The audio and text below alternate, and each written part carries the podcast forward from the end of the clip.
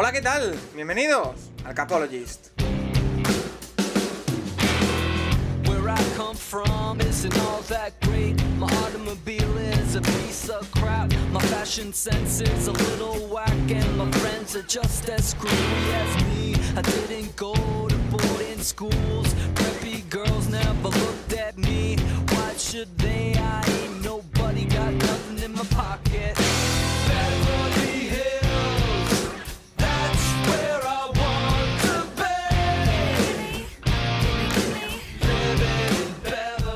Bienvenidos a este eh, comité de emergencia del Capologist, este podcast especial en el que vamos a analizar básicamente el bombazo que nos sorprendió en la noche de ayer, del viernes al, sábado, ese traspaso por el que Chicago Bears ya no es el número uno del draft, sino que esa posición corresponde a Carolina Panthers, que avanzan desde el 9 hasta el 1. A cambio, básicamente, el número 9 que va a Chicago, otra primera ronda del año 2024 y dos segundas. Además de DJ Moore, el receptor, eh, diríamos que estrella de, Carolina, eh, que se marcha rumbo a, Chicago. Este es el traspaso en sí, esta es eh, la base de todo lo que vamos a, comentar, pero es un movimiento que nos deja muchas aristas, porque pensábamos que algún equipo se iba a querer mover hacia el número uno a, a por un quarterback. Esperábamos que Carolina hiciese algún movimiento agresivo por un quarterback, o bien en el draft, o bien en la agencia libre. Finalmente lo ha hecho en el draft y ahora se abren varias posibilidades. ¿A quién van a elegir? ¿Qué va a hacer Chicago? ¿Es un precio bien pagado o es demasiado? Eh, todo eso lo vamos a analizar eh, un poquito en caliente porque hace apenas 12 horas de, de ese traspaso con gente que sabe bastante de esto. Eh, Nacho Cervera, arroba Nacho Cervera 6 en Twitter. ¿Qué tal? Muy buenas. Muy buenas. Eh, dijiste el lunes que si había algo el miércoles o algo así había bombazo. Pues mira, aquí hay uno. La verdad, De hecho, de hecho bueno, Nacho, eh, os mentí. Porque os dije que, que haríamos podcast especial si saltaba algo con eh, un traspaso de Lamar Jackson o un traspaso de Aaron Rodgers. eh, no me acordé del número uno, pero bueno, era evidente. Bueno, estaba en venta y, y parece que en la Combine se empezó todo y que Carolina tiene claro cuál es su jugador y que viendo que Carr se les ha ido a, a un rival divisional además, pues han, han decidido que, que ya está bien de, de intentarlo y no conseguirlo y que pues al uno a llevarse el que quieren y, y que el draft empiece el 2. ¿Ese sería tu, tu titular de- del traspaso? ¿El primero? No, bueno, yo creo que Carolina, eso, después de intentarlo, ha decidido ir a, a tope y ya está. Eh, creo que dan mucho, pero ¿Mucho? que Mm. sí, yo creo que dan bastante, yo creo que es una oferta muy alta, pero y que por el lado de Chicago es eso, yo creo que Chicago coge lo que tiene que hacer, se lleva, no va a haber un receptor disponible mejor que DJ Moore y, y para Fields, para rodear a Fields es excelente. Y bueno, siguen en el top 10 del draft. Eh, así que bueno, yo creo que Chicago ha hecho lo que tenía que hacer, que era bajar eso, al 7, al 8, al 9 por ahí. Y, y veremos cómo se va el draft a partir de ahí. Si no, me, si no me equivoco, Nacho, es la tercera vez desde el año 2000 que se traspasa el número uno del draft. En 2001 fue por Michael Vick. 3-4. Sí, ahora, Sí. ahora apuntamos el, el- el apóstrofe. Eh, en 2001 fue Michael Vick, en 2016 fue por Jared Goff y está la, incón- bueno, la incógnita, la apóstrofe eh, por, por Eli Manning que fue traspasado una vez ya había sido seleccionado. Eh, pero bueno, eh, que se traspasa el número uno antes del draft, eh, tercera ocasión. Así que es un momento que no se suele dar y que es importante. Santiago Tomasi, arroba Tomasi Santiago en Twitter. ¿Qué tal? Muy buenas. Muy buenas, pues aquí estamos, la verdad, noticia interesante y que yo creo que es beneficiosa para los dos equipos, la verdad. Lo mismo que, que a Nacho, te pregunto. eh, El primer titular, lo primero que se te viene a la mente cuando, cuando viste el traspaso. Frank Reich puede elegir, los Bears tienen picks. Vale, me gusta. Y eh, para analizarlo un poquito más de cerca, también vamos a contar con, con gente de, de la Osera que nos va a mandar un, un audio dando su- sus impresiones, pero teníamos que traer a alguien del equipo agraciado con el, con el número uno. Y la persona más de los Panzers que conocemos probablemente es Alejandro Montoro. Eh, Montoro, ¿qué tal? Muy buenas. ¿Qué tal, Paco? Muy bien, la verdad. O sea, más en frío analizando el, el traspaso. La verdad es que al final te quedas una sensación rara al dar tanto, o sea, dar tanto, porque al final del 9 al 1 sube y tienes que dar mm, sí o sí. Pero bueno, contento, la verdad, porque al final, por fin, el equipo tiene un mínimo de ambición en ese sentido. Obviamente a nadie le gusta perder tantos años seguidos y por fin controlas un poco el destino de lo que quieres, que yo creo que al final es un titular acertado por parte de Panzer tienes que controlarlo, es que tienes que, tienes que atreverte, tienes que arriesgarte y, y yo creo que además es el draft para ello, porque en otros drafts nadie iba a traspasarte el uno. en ninguno, porque hay una serie de jugadores que están ahí. En este mm, había la posibilidad y se ha hecho. Por mi parte, en ese sentido, bastante contento. Oye, eh, yo voy a empezar aquí a abrir ya temas de debate, porque lo primero yo creo que es un poco...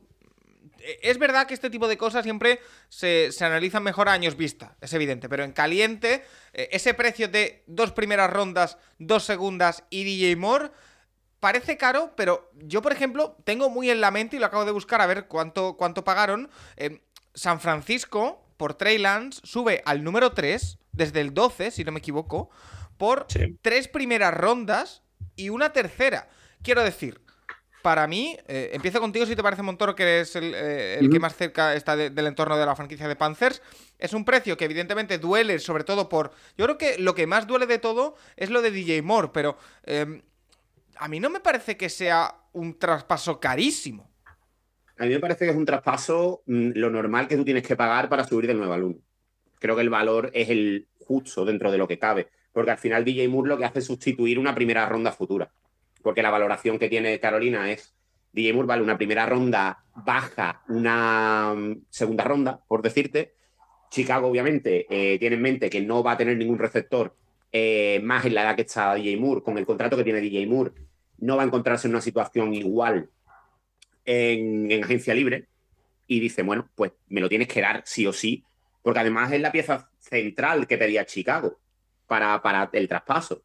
Carolina accede porque al final tiene que dar un jugador que sinceramente es clave.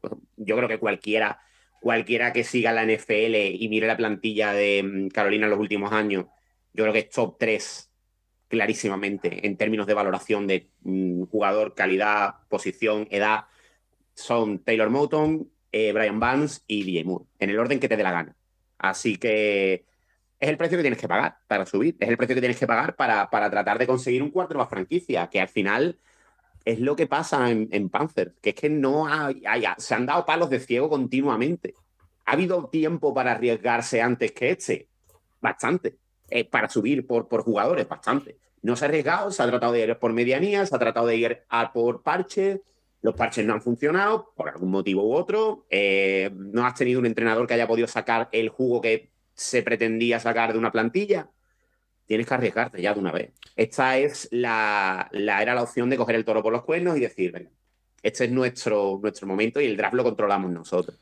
Yo creo que es justa la valoración de- del traspaso. Tienes que dar esto porque si no, no, no lo hay. Sí. Si no lo das tú, lo da otro. Claro. Y va a ser prácticamente lo mismo. Eh, Nacho, eh, dentro de la parte de Chicago, yo creo que lo que decía Montoro es bastante acertado en el hecho de Chicago, a lo mejor, yo creo que podría haber sacado más en otro traspaso. Puede ser, es posible. Pero claro, eh, dos primeras rondas, dos segundas y un jugador que en un mercado en el que los wide receivers eh, no abundan, como es esta agencia libre, eh, en una edad buena, con un contrato yo creo que bastante favorable, como es eh, DJ Moore, es calidad primera ronda. Por ende, yo casi que lo contaría como una tercera primera ronda, si nos ponemos así, así a hacer eh, eh, un poquito de, imaginación. Igualmente, también hay que tener en cuenta que, aquí, corrígeme porque lo leí ayer un poquito por encima, Eh, Panthers da dos segundas rondas, pero no sé si es este año o el que viene tiene eh, la segunda ronda de San Francisco por el traspaso de McCaffrey. Por lo tanto, Eh, oye, o sea, la que dan eso además. O sea, dan este año la de San Francisco, que es el 61, y las- la otra segunda es la de 2025, no es la de 2024. claro, o sea que este año siguen teniendo el número 40, que es el- la elección número Sí. 39 del draft, que no está mal. Sí, sí, sí. O sea, Carolina va a escoger el 1 y luego eso. El 40. Eh, no vuelve a escoger hasta su segunda, no hasta la segunda de San Francisco. Eso está bien por parte de Carolina. Eh, a ver, sí, ayer, ayer que estuvimos con los de la Osera decíamos un poco lo que ha hecho Montoro. eh, la valoración de Moore debe ser entre, entre un pick 20 y un pick 40, más o menos, lo que puede valer Moore ahora mismo en un traspaso. Entonces, bueno, es eso además que te llevas. El contrato es bueno para Chicago porque más allá de este año no hay, no hay nada garantizado. Entonces, yo creo que te llevas un muy buen receptor, joven, en edad, en edad prime, para, para rodear a Fields y seguramente es que en el mercado no haya nada más a ese nivel. O sea, está de Andre Hopkins seguramente salga, pero bueno, de Andre Hopkins ya jugó sus mejores partidos en la liga. Es que lo hablamos, lo, mejor era Juju. Lo es que- hay es Jacoby Meyers, ¿eh? O sea, Jacoby Claro. Meyers es el, el mejor receptor en agencia libre, es Jacoby Meyers. Mejor que sí, Juju. sí. Bueno, Mejor que sí. Y que O sea, yo, aquí- Smith-Schuster- yo un receptor de, No, yo un receptor no, de ¿eh? 32 años, mira, yo lo siento mucho por Tomasi, pero yo un receptor de 32 años con la- los problemas de lesiones que ha tenido, con el tema de, yo lo siento mucho, pero no puedo considerarlo ni top 3, top No, y- 5 de un- de Y una Adam NFL. Thielen ya ha dicho que quiere un contender. El contender no es Chicago, Claro. entonces. Eso no, sí, Chicago pero no me refiero- opta a Thielen, entonces. Toma así. eh, yo creo que, a ver, lo de Thielen partiendo de la base de que me parece que sí es el mejor receptor que hay ahora mismo en la agencia libre, porque es una agencia libre muy pobre en receptores. Entonces, el que salga va a recibir mucho dinero. Eh, dicho esto, a mí me parece que al final la decisión que toman los dos equipos es la lógica. Es decir, Chicago no va a encontrar a nadie mejor en el mercado. Absolutamente a nadie. De receptor. Y luego necesitan los picks como el comer. Entonces, es que yo creo que, a ver, es un trade que puede parecer más agresivo por parte de Carolina, pero ¿cuántos años llevamos diciendo que Carolina es un buen equipo? Es que es un buen equipo, pero le falta, pero le falta, pero le falta. Ve al uno y elige. Ya está. Elijan al QB al que elijan, de verdad. Entonces, Yo la, Sí, la verdad es que encuentro razones para ser optimista por parte de ambos lados del traspaso. Sí, yo creo que, yo creo que es un buen trade para los dos. eh. Yo al final, además hay una cosa que me parece muy bien de Chicago, que es el hecho de, ah, tú confías en Fields, ¿vale? Y es verdad, porque confías en él. Pero si te sale mal, tienes Claro. munición como para en un momento dado tratar de subir a un pick 1 o tratar de elegir a una serie, a un quarterback tanto en el draft que viene como en el siguiente. Que yo creo que es una opción que está muy bien y te guardas mucho las espaldas. Yo creo que el movimiento es muy inteligente de, escalonar las rondas como las, las están escalonando para, oye, mira, confiamos, es verdad, confiamos, lo han dicho, lo han repetido mil veces. Pero si sale mal, porque en la NFL nunca sabes cómo va a salirte un jugador, puede tener una lesión grave, puede tener un problema legal, puede tener lo que sea, puede no funcionar porque no encaja. Te guarda las espaldas, tienes munición para subir y para tratar de elegir otro quarterback en otra clase, sin ningún problema. Oye, Me parece eh, muy inteligente por, por su parte. Montoro, y mirando la foto grande, eh, esta- este movimiento por el número uno del draft y por un quarterback, porque yo creo que, a ver, eh, todo puede pasar en la NFL y en el draft, ¿eh? Pero Paco, creo es que un, es un quarterback. Ok. Paco. Eh, escúchame, no existe otra opción. Tú no subes ocho No, no. números por cualquier otra cosa. bueno, pues, Creo que el No, no. último trade así de agresivo fue el de Ricky Williams. Y todos sabemos que ese trade, bueno, pues cositas pasaron a lo, con a- ese trade. a lo que voy, Montoro. Mirando la foto grande, en Carolina, yo creo que, eh, si no corrígeme, han buscado seguir el camino lógico de, de la creación de un nuevo equipo, que es un cuerpo técnico, eh, yo creo que de calidad, con Fran Reich a la cabeza, en teori- teóricamente con todas las piezas que han juntado en el staff, quarterback friendly, teóricamente, y ahora el quarterback franquicia. Eh, son los pasos que se tenían que dar en una franquicia que eh, sí que es verdad que, como decía Tomasi, mostraba signos de, oye, somos competitivos, pero somos disfuncionales también. Eh, esto llega, o sea, yo lo he dicho al principio, esto llega tarde. Esto llega tarde. Esto llega tarde. Y, cuando han querido corregirlo también, eh, yo entiendo que no era Mad Rule la persona indicada para llevar un proyecto de este estilo y se dieron cuenta de que esto no funcionaba y que hay que, hay que reiniciar que hay que resetear. El staff es mucho más serio y tienen mucha gente con mucha experiencia y tienen mucha gente que también, aparte de tener experiencia en la NFL, es todavía joven, Evero de, de Defensive Coordinator, Josh McCown de Quarterback Coach, eh, eh, Thomas Brown como Offensive Coordinator, son gente que lle- lleva tiempo en la NFL en un rol, en un rol u otro, pero tienen experiencia. Así que es un poco de mezcla que está bastante bien. Aparte, yo creo que mm, hay mucha queja, y es verdad, eh, es que los skill, los, skill players que tiene Carolina en el roster ahora mismo son eh, Chuba Jugar de, de running back 1, eh, Terrence Marshall de wide receiver 1, eh, mm, Tommy Tremble de, de tight end 1, pero que esto no es un trade de un año. ¿Me entiendes? Que Carolina no tiene que ganar la Super Bowl el año que viene. Que obviamente este año primero seguramente habrá problemas y seguramente no tendremos la flexibilidad económica y la flexibilidad dentro de la elección de jugadores para construir el roster al gusto de Reich en el primer año. Es completamente entendible. Un rookie es muy complicado que un rookie sea titular desde el primer snap y el último snap que tenga sea en Las Vegas el año que viene en formación de victoria. Claro. Eso es muy difícil. No, no ha pasado nunca. Claro, tienes una ventana de cuatro años con un quarterback rookie.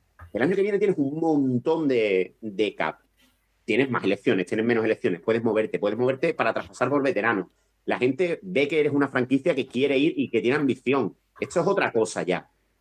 Esto es otra cosa distinta ya. puedes ir construyendo con la base joven que tienes, porque tienes jugadores jóvenes, sobre todo en defensa, que puedes construir alrededor de ellos. Tienes una línea ofensiva que el año pasado funcionó muy bien.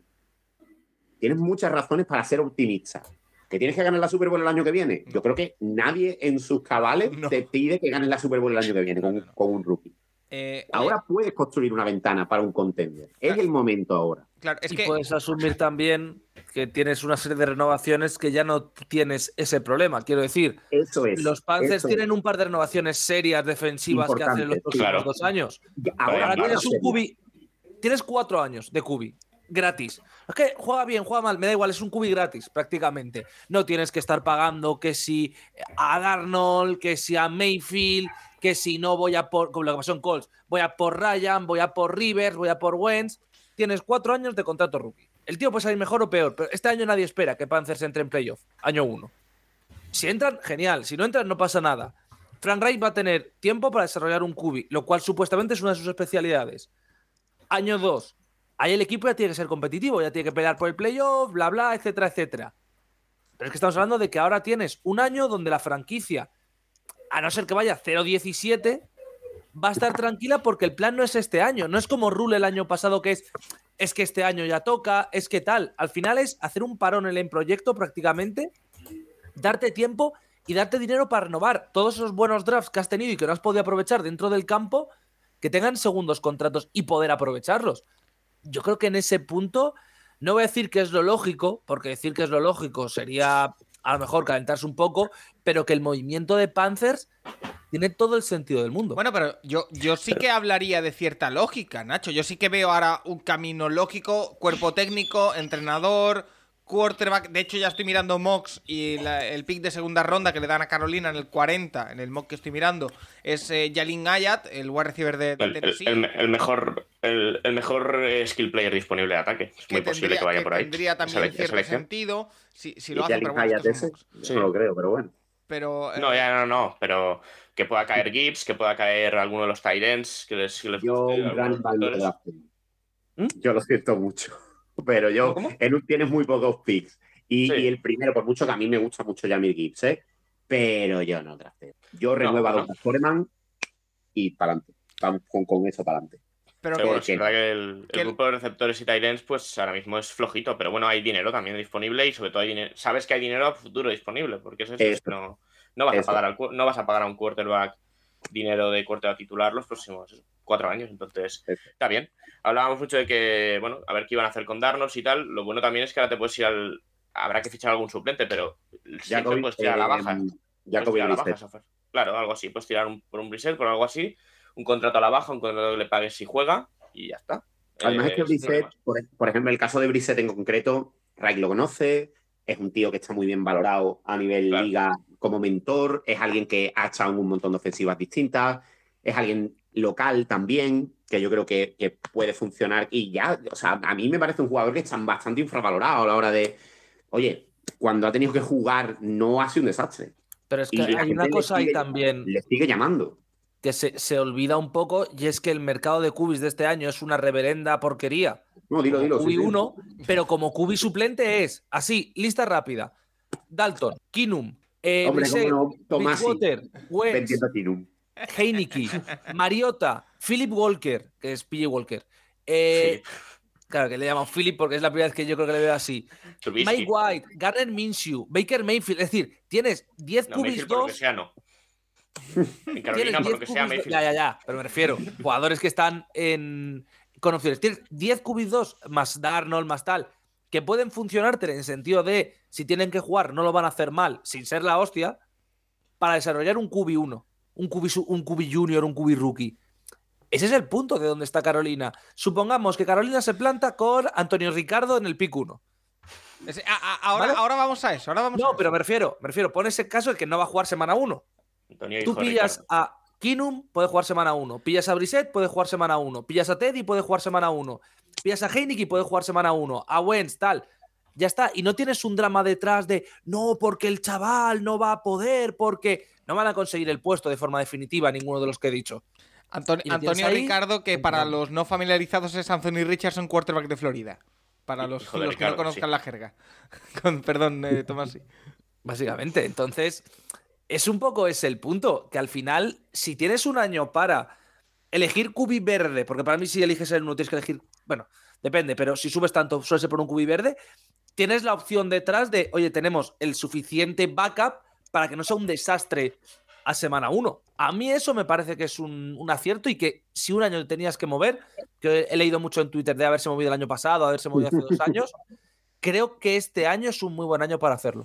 Bueno, vamos a eso, porque antes de mirar el traspaso desde el prisma de, de Chicago, que lo haremos también con la gente de, de la Osera, eh, Montoro, tenéis el 1. Ya hemos hablado sí. del precio, más o menos, del, de la estructura de, del proyecto de, de, Carolina, e, etcétera, etcétera. Vale, ¿ahora qué? ¿Con el 1 qué? ¿Quieres que te diga lo que va a pasar o quieres que te diga mi opinión? Ambas. Vale. Mi opinión es, si subes tanto, claramente lo tienes claro. Porque a mí no me vale lo que se está diciendo de, no, están divididos entre dos o entre tres. No, no. Mira, No, no. esto yo no lo compro. Y no lo voy a comprar en la vida. O sea, tú lo tienes que tener muy claro. Yo creo que Por es cierto, trampa. Montoro, ¿te puedo hacer un, un pequeño corte sobre eso? Sí, dime. Yo creo que lo tienen claro, pero que si hay alguien, y esto es un saludo directo a Houston, Que no. que está No, no, muy calentado no, por el que ellos no, quieren, no, Tomás. que por no, el Tomás. que ellos no quieren, cuidado, por el que Que ellos no, quieren, estoy diciendo, ¿eh? Supongamos que, Que no, Tomás, a. Stroud y los otros a Young. Que, los- que Houston no se Pero- caliente. Pero no sabes seguro eso. Claro.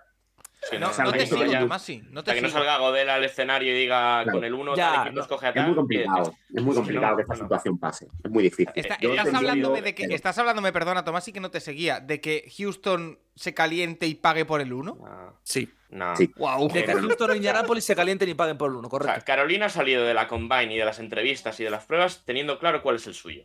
Sí, y han correcto. subido al 1, ya está. Y han Escúchame, subido al pero 1 por tú tienes claro ya cuál es el tuyo. Si tienes claro cuál tiene otro y quieren subir contigo, Sí, pero que no lo sabes. Pero eso no lo sabes. No lo sabes. No hay ningún tipo de conexión entre los staff ni La entre verdad, las la verdad, la verdad que de- sería una de las o sea, mayores o sea, locuras de la historia del draft. Sí, o sea, quiero, creo- recordar, pero quiero recordar que esto de no lo saben, no lo saben, porque no lo saben, porque nadie lo sabe. Ya, bueno, los Chargers tampoco sabían. Bueno, sabían que Eli Manning no quería jugar para ellos. Pero no sabían pero qué pollas iban a hacer. Ya, pero no sabían qué pollas iban a hacer los Saints, pero los Giants en su pick. Que fue el drama de eso de. Oye, ¿y si los Giants no pillan a Rivers? ¿Qué coño les, hacemos? dije- les dijeron que pillaran a Rivers. Supuestamente, según la Sí. esto de Giants, que suponían que ellos querían a Rivers, pero no tenían seguro, que es el mismo caso de esto. Si llega Houston y dice, yo quiero a Young en el 1, porque Young me flipa, porque tal. Pero que no te lo van a decir. Si no tenemos Yo creo que sí. En una, negoci- en una negociación no te van a decir, oye, yo voy a coger este. Ah, pues a mí yo no lo voy a coger, venga. No, es, no, es, no es así la negociación. No, pero la negociación entonces no existiría, y yo creo que va a existir. Entonces, yo me creo que, por ejemplo, en Seattle sepan cuál es el que más le va a gustar a Fitter porque ha estado allí 10 años con ellos. Pero en Houston, que no hay ningún tipo de conexión, Sí, Josh McCown, como con el 90% de la liga. Pero bueno, Claro. eh, Montoro, que Sí, te hemos pero- interrumpido. Eh, lo que crees y lo que quieres. Yo creo que es Stroud, después de la Combine, y yo creo que. No sé si habéis visto los vídeos de Josh McCown hablando de Stroud, pero. En fin, o sea, es muy sencillo de ver que les gusta mucho, les encaja mucho, es un jugador extremadamente inteligente, que el sistema de Reich lo va a asimilar en nada, porque al final es algo que, que ya medio ha tocado en Ohio State, que sí que es verdad que en Ohio State ha tenido los skill players que ha tenido, pero claro, él también eleva a ese tipo de jugadores. Yo creo que en, estos dos últimos años se ha visto. Creo que es un jugador que puede dar mucho más fuera de estructura de lo que se le ha visto en Ohio State. A mí me parece un quarterback que quizá no tiene el techo de otros en este draft, concretamente. Yo creo que es de los cuatro que, estamos, que, vamos, que se está hablando, es el que menos techo tiene, pero también es el que más seguridad da.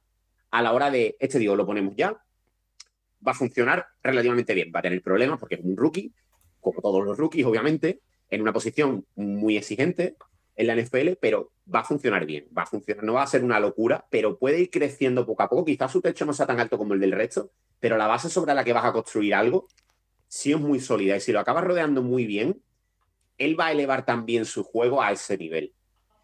Yo lo que haría, mm, Stroud me parece bien, realmente cualquiera de Stroud y Young me parece bien. Creo que Richardson es otro caso distinto. Creo que al final el potencial que tiene es tan grande, porque no hemos visto casi nada igual, pero es tan difícil que alcance ese potencial que mm, te hace dudar mucho. Las conexiones con Cam Newton, tal, es mi jugador favorito, me he fijado siempre en él. vale, están ahí, se van a hablar hasta el minuto que elijamos. Eso, eso es completamente cierto. Yo personalmente, mm, siempre en el pick 1 me iría por el, el mix entre lo que tengo ya es muy bueno, más el techo que puede llegar a tener es la hostia, que es Bryce Young. Vale. Que sí, que tiene problemas a la hora de, de físicamente hablando, es el más frágil, que tienes una serie de problemas con él a nivel físico, que es pequeño, que tal y cual. Siempre va a haber problemas, que es un outlier, es verdad. Pero oye, mira, si juntas lo que tiene con el techo, yo creo que es al final el que más merecimiento tiene de ser un picuno y de subir a por él. Si eligen a Stroud, perfecto, es su jugador, ellos saben que tienen que desarrollar X cosas con él. Con Young igual, con Richardson igual, con Will Levis igual. Pero yo personalmente es lo que haría. Pequeño Pero ya te reminder. digo que va a pasar con que es Stroud, yo creo. Sí. eh. Pequeño reminder para, bueno, siempre los no familiarizados todavía con el draft. Se habla principalmente de cuatro quarterbacks que podrían salir muy arriba en el draft. Bryce Young de Alabama, CJ Stroud de Ohio State, Anthony Richardson de Florida y Will Levis de Kentucky. Eh, dicho esto, Tomasi, yo creo que tú tienes una opinión distinta. Eh, ¿Sobre qué? Es decir, ¿sobre, Sobre el quién es el mejor y quién elegiría en el 1 si fuese el equipo? No. Y creo que Stroud es la persona a la elegir. Es decir, el en 1. ¿Creo que Carolina va a hacerlo? No. Es decir, yo estoy convencido de que cuando haces un trade tan agresivo, con tanto tiempo, sin mucho esto, yo creo que no estás buscando al tío que es que Stroud es el más preparado para jugar. Creo que están buscando a alguien con ganas verdaderas de, de, que lo puede megapetar, aunque luego salga mal, que lo pueda megapetar. Entonces, mi opinión es que quien tiene que ir es, Antonio Ricardo, es Anthony Richardson, es el QB de Florida, que es mucho riesgo. Elegirle el 1 es que para mí no es ni un top 20 en cuanto a talento actual, Bueno, pero tampoco, entiendo tampoco, el tampoco te pases. top 20 en todas las posiciones. A mí no me Top lo 20 en todas las posiciones, clarísimo, Tomasi. Tampoco A mí no me lo parece, pocos, lo porque siento Solo, solo por el físico que tiene, ya solo vas. por- ya. Yo, yo solamente por el hecho de tú, jugador físicamente así, ya está, o sea, te lo vendes solo. Y más en este draft, que yo lo siento mucho por este draft, pero el nivel de primera ronda es lo que es. Tienes mucha gente muy pegada, en otra, es verdad, en- entre primera, segunda, tercera, tienes mucha gente muy pegada, pero en este, en este draft, si tú piensas que Anthony Richardson no es un talento top 20, en este, en concreto. Yo, Es que a mí, es un talento, cúbico no- Anthony no top 20, es un Richardson- talento top 10 directamente. un jugador como Richardson a día de hoy, repito, es decir, si ponemos en la balanza el físico que tiene, a dónde puede llegar si desarrolla todas las cualidades que tiene y demás, sí, es un top 3. Pero ahora mismo lo que veo de Richardson no es un jugador en FL. A mí es que eh, esto de, de que propone, que propone Tomasi me genera dos pensamientos. El primero, que todo este discurso de lógica que estamos hablando del proyecto se rompería, en el sentido ¿Por de... qué? ¿Pero por qué? Porque- decir, si tú pillas a Richardson es para que este año juegue, ¿qué? ¿Cinco partidos? Bueno, porque seis para mí, partidos? para siete? mí la, la lógica sería ir con el que teórica, los que teóricamente, sin hablar del potencial astronómico que puede tener Anthony Richardson, son mejores, que son o Young o Stroud. No, no se lógica. escoge en un draft por quién es mejor a, a abril de 2023. Bueno, pero es que Richardson puede desarrollar el potencial o no. Pero eh, Bueno, claro. Ya, pero, bueno, Stroud también pero- se puede partir cruzado en el primer partido. Claro, ¿Sabes? si nos ponemos así, Y la- o puede coger un coche, sí, o puede Y coger el un otro coche y pensamiento, hacer que me, dan- el otro pensamiento que me viene a la cabeza es si alguien, en teoría, puede desarrollar bien a un quarterback con mucho potencial teórico o que puede ser un diamante, es un, es un entrenador que sepa manejar quarterbacks como teóricamente es Fran Reich y su equipo. Teóricamente. Por lo tanto, también me encaja.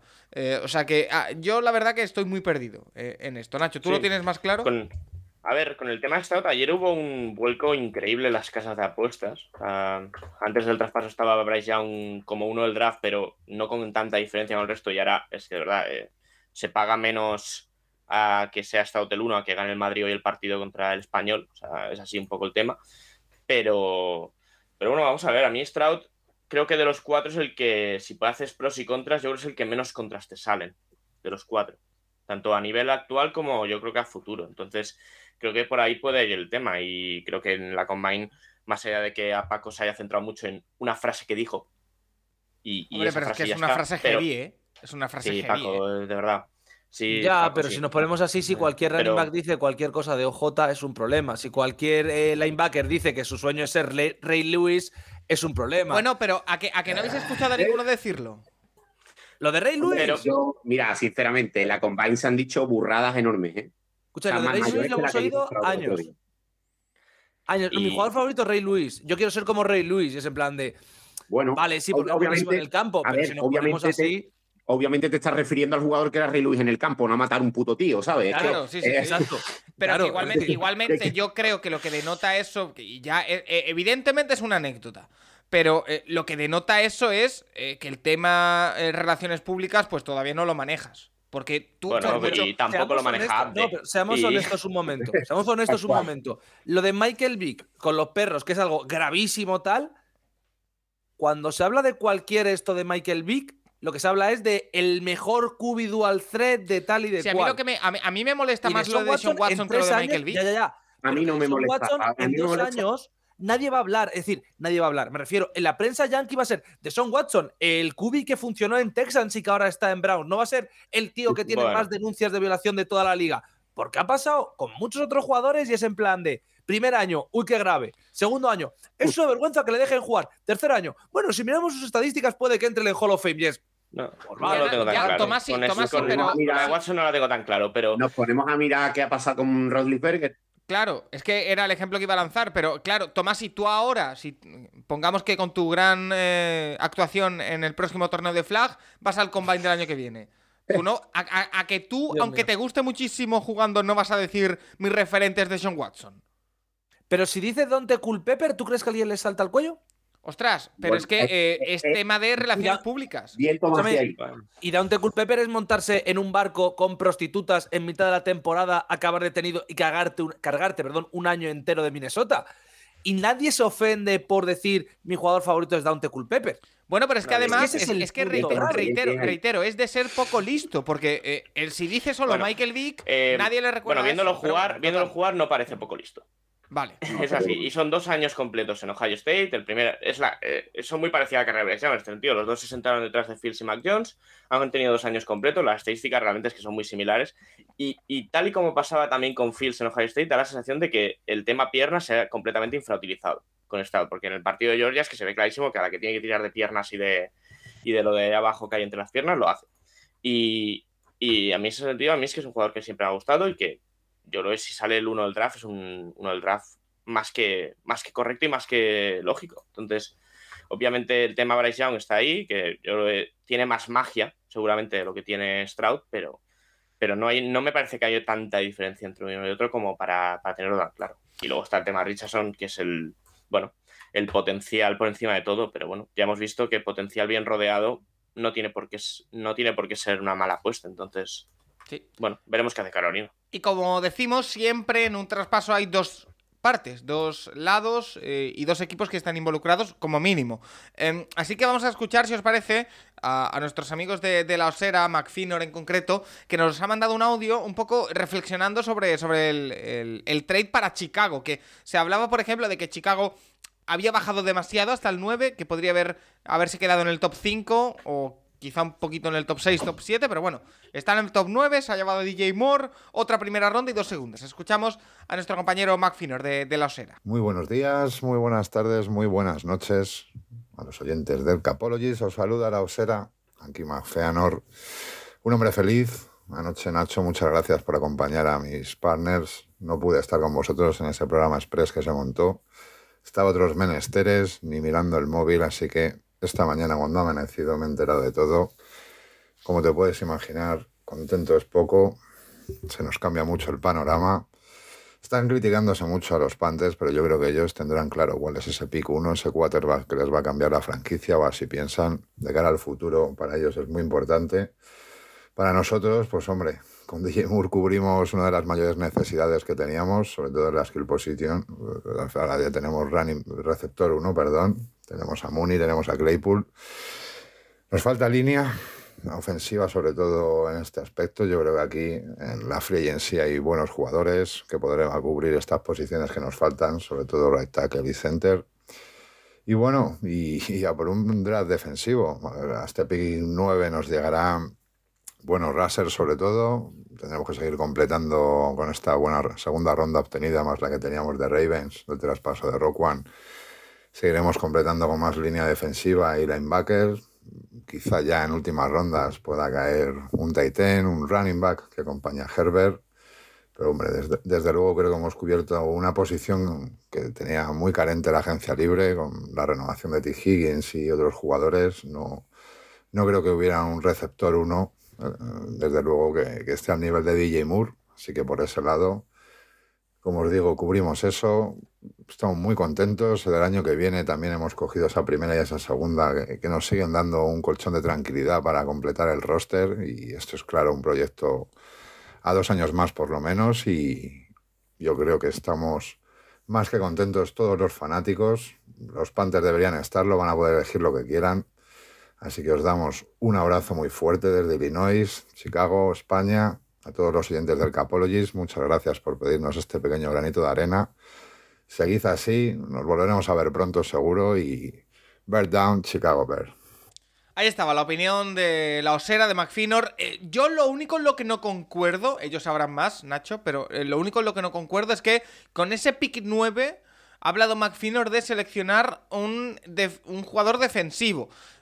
Yo creo, eh, y por lo que estoy viendo aquí en el, en el mock draft que tengo, que tengo delante, les puede llegar, si no el mejor, el segundo mejor línea ofensivo. Quizá es para pensárselo también, es una de las grandes necesidades de, de Chicago.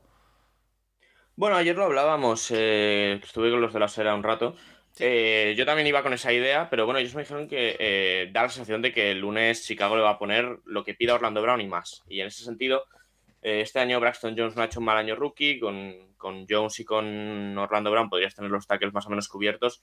Y es que no veo, o sea, de verdad no hay un GAR que merezca un pick tan alto. Entonces, obviamente que si, si cierran los tackles en la agencia libre en, en, el draft, tienen que ir, pueden ir al cualquier, al mejor jugador defensivo que tengan en ese momento. En el 9, incluso bajar un poco más Aquí... y seguir, seguir, acumulando. Entonces, hay que recordar que la defensa de Chicago, después de traspasar a Roquan, es la peor de la liga con diferencia. Sí. O sea, el ataque ha funcionado, la defensa ha sido un desastre a partir de ahí.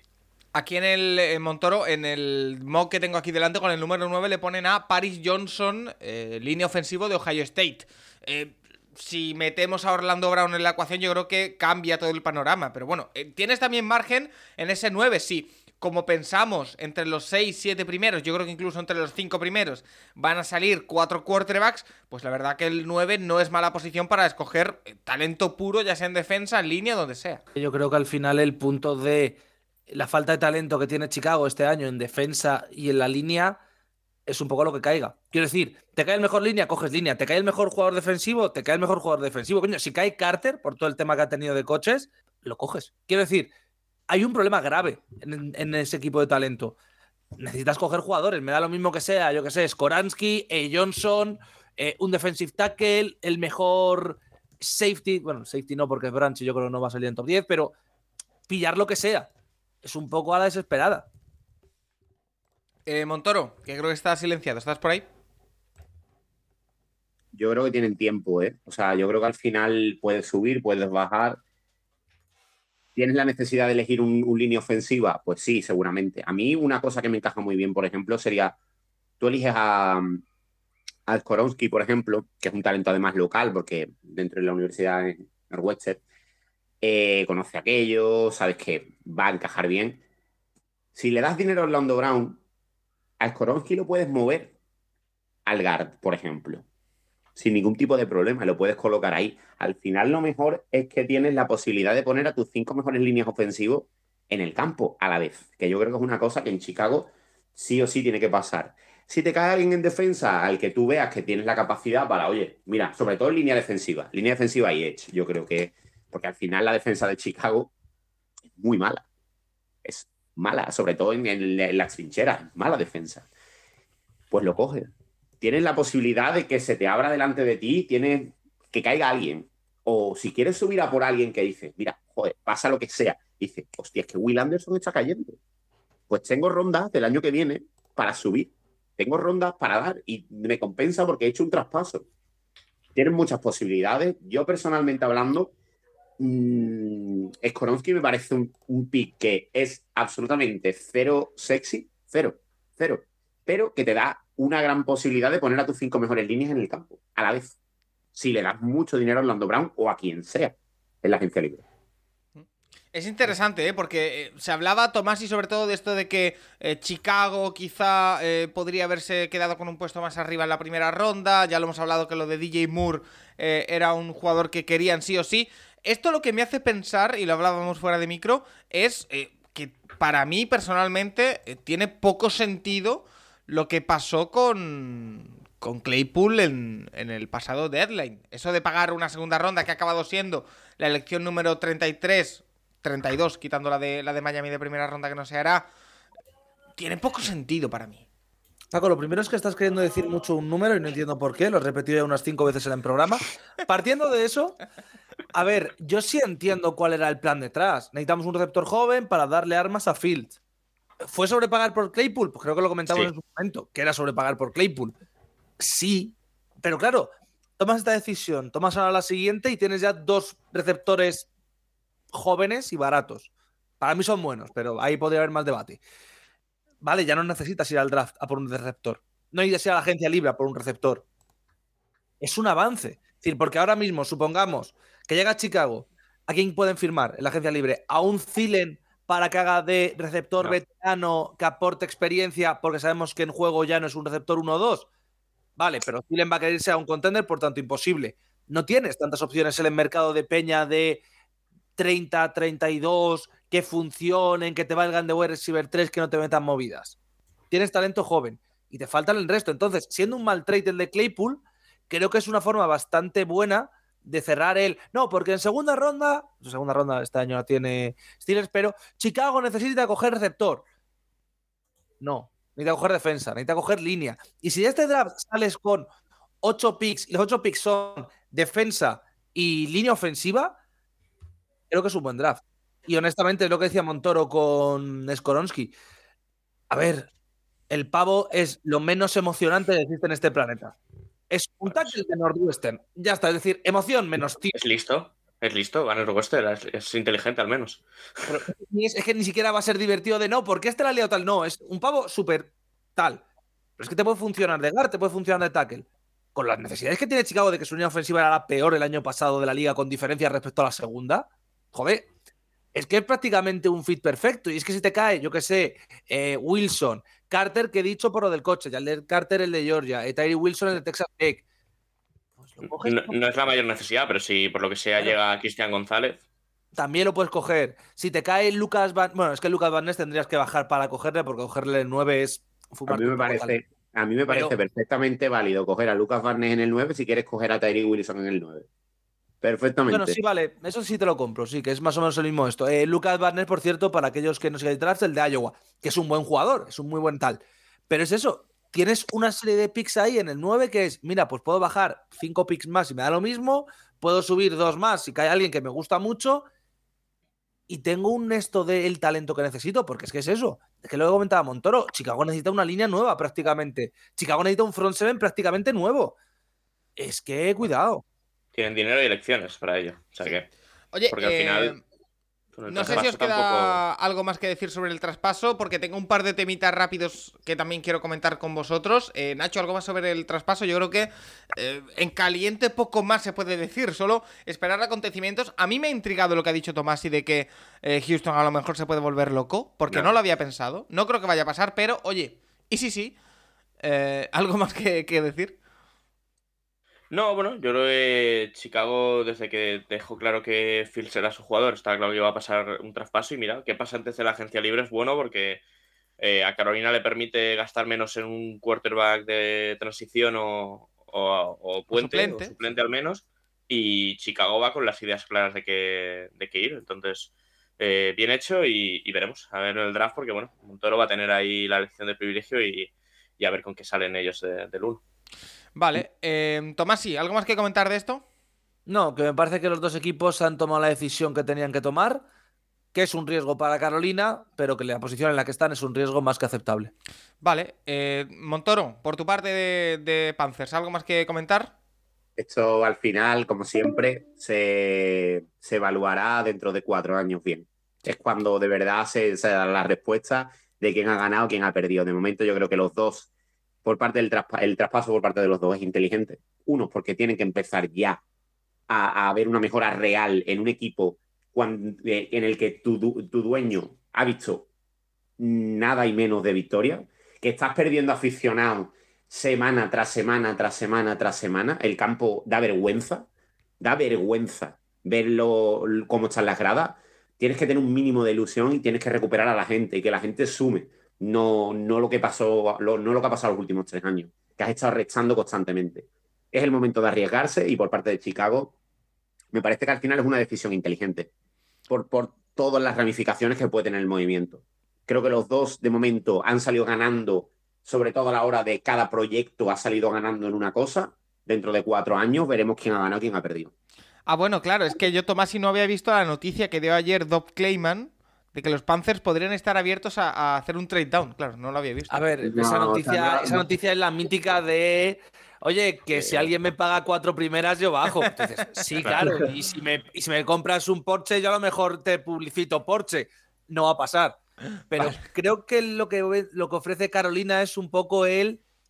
Nosotros tenemos claro a quién cogemos. Si alguien está interesado en otra persona y tiene miedo, Vale. a disfrutar. Eh, oye, No eh, nos queda no poco tiempo de, de llamada, pero bueno, quiero lanzaros un par de temas rápidos eh, que han sucedido en estos últimos días después del podcast que hicimos el, el martes. Eh, el primero es el tema de Lamar Jackson. A mí me llama mucho la atención, Nacho, que le ponen el tag no exclusivo los Baltimore Ravens, lo que implica que si un equipo llega a, a un acuerdo con, con Lamar Jackson y, los Baltimore Ravens no lo quieren igualar, tiene que dar dos primeras rondas, que me parece un precio barato para la calidad de, jugador que, que es Lamar Jackson, tal y como está el mercado.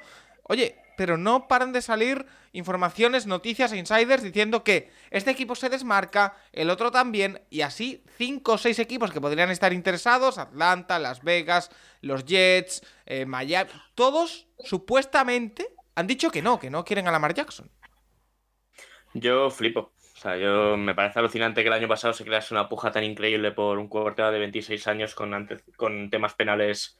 Pendientes. eh, pen- sí, penales no, porque se había justo tirado para atrás aquello, pero con temas extradeportivos graves. Y ahora un quarterback de 26 años en MVP, pues no lo quieren ni en, ni en Washington, que ahora mismo su titular se llama Sam Howell. Eh, no, yo sé, no sé, de verdad que hay ciertos equipos que no lo entiendo. Porque aparte es que con Washington también lo se había pasado con el tema Wilson. O sea, si van a vender el equipo, mejor tener en... que tu corte sea Lamar Jackson que sea San Howell a la hora de venderlo. Pero bueno, yo no entiendo nada en este sentido. A lo mejor le acaba saliendo hasta bien la, el tema Baltimore, pero, pero vamos, creo que hay equipos que deberían, deberían meterse en, en al menos ofrecerle algo a Lamar. Oye, eh, rápidamente, Montoro, tu opinión de esto. Y es que de verdad alucino, porque eh, sí que es verdad que yo veía muy claro desde el momento en el que salió el tag no exclusivo que Atlanta iba a poner dinero. Y, además tiene dinero para poner y parecía clarísimo. Pero oye, se ha desmarcado, también parece, a priori. Que esto no indica nada, Yo- pero... Yo que la NFL sea imbécil no me sorprende en absoluto. Yo creo que es una de las cosas, es una de las cosas que menos me sorprende en la historia de, de la liga. Me parece que vamos. Es, es un MVP, es un tío que vale, ha tenido problemas de lesiones, pero tío, que tiene 26 años, que ha ganado un MVP, que ha llevado a su equipo a playoff múltiples veces, que es un tío que dentro de un sistema puede funcionar y que fuera del sistema puede funcionar también. Yo creo que hay muchos equipos que juegan al despiste, como siempre, en la NFL, una vez más, se demuestra que los más listos no son, desde luego. Pero hay otros que directamente se desmarcan. Yo entiendo que haya gente que se desmarque, por ejemplo, y entiendo que haya gente por la que Lamar Jackson no tenga ni el más mínimo interés en aparecer por allí, como Las Vegas. Porque, ¿para qué? Total, si eso no funciona. O Washington, total, ¿para qué? Si eso no funciona. Pero que Atlanta, por ejemplo, me sorprende muchísimo. Me sorprende muchísimo y creo que, por ejemplo, Atlanta sí que es uno de los equipos que está jugando a, hacerse el tonto. Me extraña mucho. Y Raven, a Raven le está saliendo la jugada de puta madre. Porque están viendo, ah, mira, pero si es que no, no soy yo, es que nadie quiere pagarle. Y si sale bien, es como, el mercado es el que ha puesto el precio. Yo pago, pero es el mercado el que lo ha puesto. Raven, cualquiera de las dos vertientes le está saliendo de puta madre. Así que la liga, una vez más, demuestra que es mm, de las ligas profesionales más tontas que existe en la faz de la Tierra, pero no me sorprende. No me sorprende nada de este tema. Eh, Tomasi, rápidamente, que nos queda poco tiempo y, y tengo otro tema encima de la mesa. Eh, esto de Opino Lamar lo Jackson, mismo que Montoro, pero al contrario. ¿Cómo que al contrario? No son muy tontos, son demasiado listos. ¿Ah? Si Lamar Jackson sale ahora y le ofrecen lo que queráis, ¿eh? es decir, poner la oferta que queráis sobre la mesa, eh, va a ver que cualquier cubi haya que ponerle el franchise tag exclusivo. Porque el non-exclusive, cuidado qué tal. Cuando sale esto, sale que Lamar es su propio agente. Se han filtrado seis ofertas desde Baltimore. Que se había pedido todo garantizado, que si 250 millones, que si 300 millones, que si más que de Son Watson, que si pedía un burro en cielo. Lamar Jackson dijo que él no había pedido todo garantizado y que el dinero que había salido no era cierto. Da lo mismo. No tiene un agente, no tiene poder en prensa. Lamar Jackson exige todo garantizado, 300 millones, es que no sé qué se piensa. Es una negociación contractual entre un trabajador y su empresa. Es que lo que está exigiendo es, lo que está exigiendo es que se le pague como se le está pagando a Watson, como se le está pagando a Murray, como se le está pagando a Mahomes, como se le está pagando a Derek Carr, por ejemplo, o a Daniel Jones, que ha firmado un contrato de 92 por 2. ¿Hace cuánto? Tres días. No, es que eh, Jones vale 92 por 2, estoy diciendo solo garantizado, ¿eh? sé que tenemos en su contrato, pero solo garantizado, pero es que Lamar no vale 200 por 4. ¿Por qué? No, porque se lesiona a veces. ¿Vale? Burrows ha perdido más partidos. Ya, pero es que Burrow fue una lesión. Burrows ha perdido más partidos. Herbert ha jugado todo este año lesionado. Nadie debate que Burrow o Herbert se lleven el año que viene un contrato con tal. Con Lamar sí. Bueno, Lamar es el único que no tiene gente, Lamar es el único que sale a decirlo, y ahora resulta que nadie quiere a Lamar Jackson. Es decir, que es que el año pasado todo el mundo se queda con, no, es que los Browns iban a por Watson. Los Browns, Atlanta, los Saints, Carolina. los Dolphins, Atlanta, Carolina, todos iban a por Kubi, a por Watson en concreto. Todos estaban dispuestos a pagarle el garantizado. Ah, no, pero a Lamar Jackson no, porque Lamar Jackson se ha perdido más partidos que de Son Watson. No, ni siquiera por lesión. Recordemos que de Son Watson se parte la pierna un año. Entonces Sí, a mí, todo esto de somos más listos que nadie, vamos a impedir que un jugador eh, consiga el garantizado porque destruye la liga, entre comillas, pues vale, pero no es ese el punto de juego. El punto de juego es no queremos pagarle porque si le pagamos vamos a demostrar que somos un poco tal. Entonces, yo creo que ese es el punto. Nadie le va a pagar porque sería un problema a futuro para la liga, no porque sean tan tontos que no vean el valor de la mar. Eh, oye, eh, Nacho, nos quedan tres minutos de llamada, así que te pregunto a ti y despedimos. Eh, Daniel Jones, al final firma con los New York Giants sobre la bocina prácticamente, le ponen el tag en Nueva York casado con Barkley, al final mantienen a los dos, al final la cifra mágica está en torno a 40. Eh, viendo el contrato de Gino Smith y viendo el resto de contratos, a mí me parece sobrepagado, pero también entiendo que lo hagan en Nueva York. Eh, no sé cómo lo ves tú. A mí me parece una locura. O sea, le han garantizado, realmente le han garantizado dos años 94 millones. Wow. Es que Mucho dinero. se va a cobrar, los dos próximos años va a cobrar 94 millones. Y es que es un poco lo que dijimos. o sea, si Daniel Jones juega mal, es un contrato, bueno, el peor contrato de la liga. O sea, pagarle 40 millones a, o 47 por los dos próximos años cada uno de ellos. Y si sale bien, pues estará muy, muy sobrepagado igualmente. O sea, pagarle 47 millones por, por lo que es Daniel Jones ahora mismo, eh, a mí me parece una locura. Una locura y, y bueno, eh, no sé cómo va a pintar esto en los Giants, pero la verdad es que no es fácil. Ellos, ellos tienen estar mucha dos años allí. confianza en su quarterback, así que oye. Sí, eh, pero sí, claro, pero pero bueno, eh, hay formas y formas de tener confianza después de un año de verdad de Ya, pero, pero es que si no, si no le pagan, quiero decir, han hecho lo que tenían que Sí, hacer. en ese por eso. sentido. Yo creo que sobrepagado, pero que han hecho lo que tenían que hacer. Así que bueno, ahí veremos cómo, cómo evoluciona el, el Tienes un, proyecto. cu- lo que decimos siempre, tienes un cubi, tabla media, media alta, o le pagas o te metes en un marrón con el draft. Entonces, toca pagar. Sí. Eh, Tomás y Nacho Montoro, como siempre, un auténtico placer. Gracias por pasaros por este. Yo lo he denominado gabinete de emergencia del, del Capologist, que a ver si no es el único de esta agencia libre, porque hay temitas eh, candentes, como lo de Aaron Rodgers, que está hablando ya con los Jets. Así que eh, no os vayáis muy lejos y, gracias por, por pasaros. Eh, lo dicho. eh, Los vemos el lunes con el directo de la Agencia Libre, nue- nueve y media de la noche, con todo el inicio del tampering ilegal y ya a partir de ahí la locura. Hasta la próxima.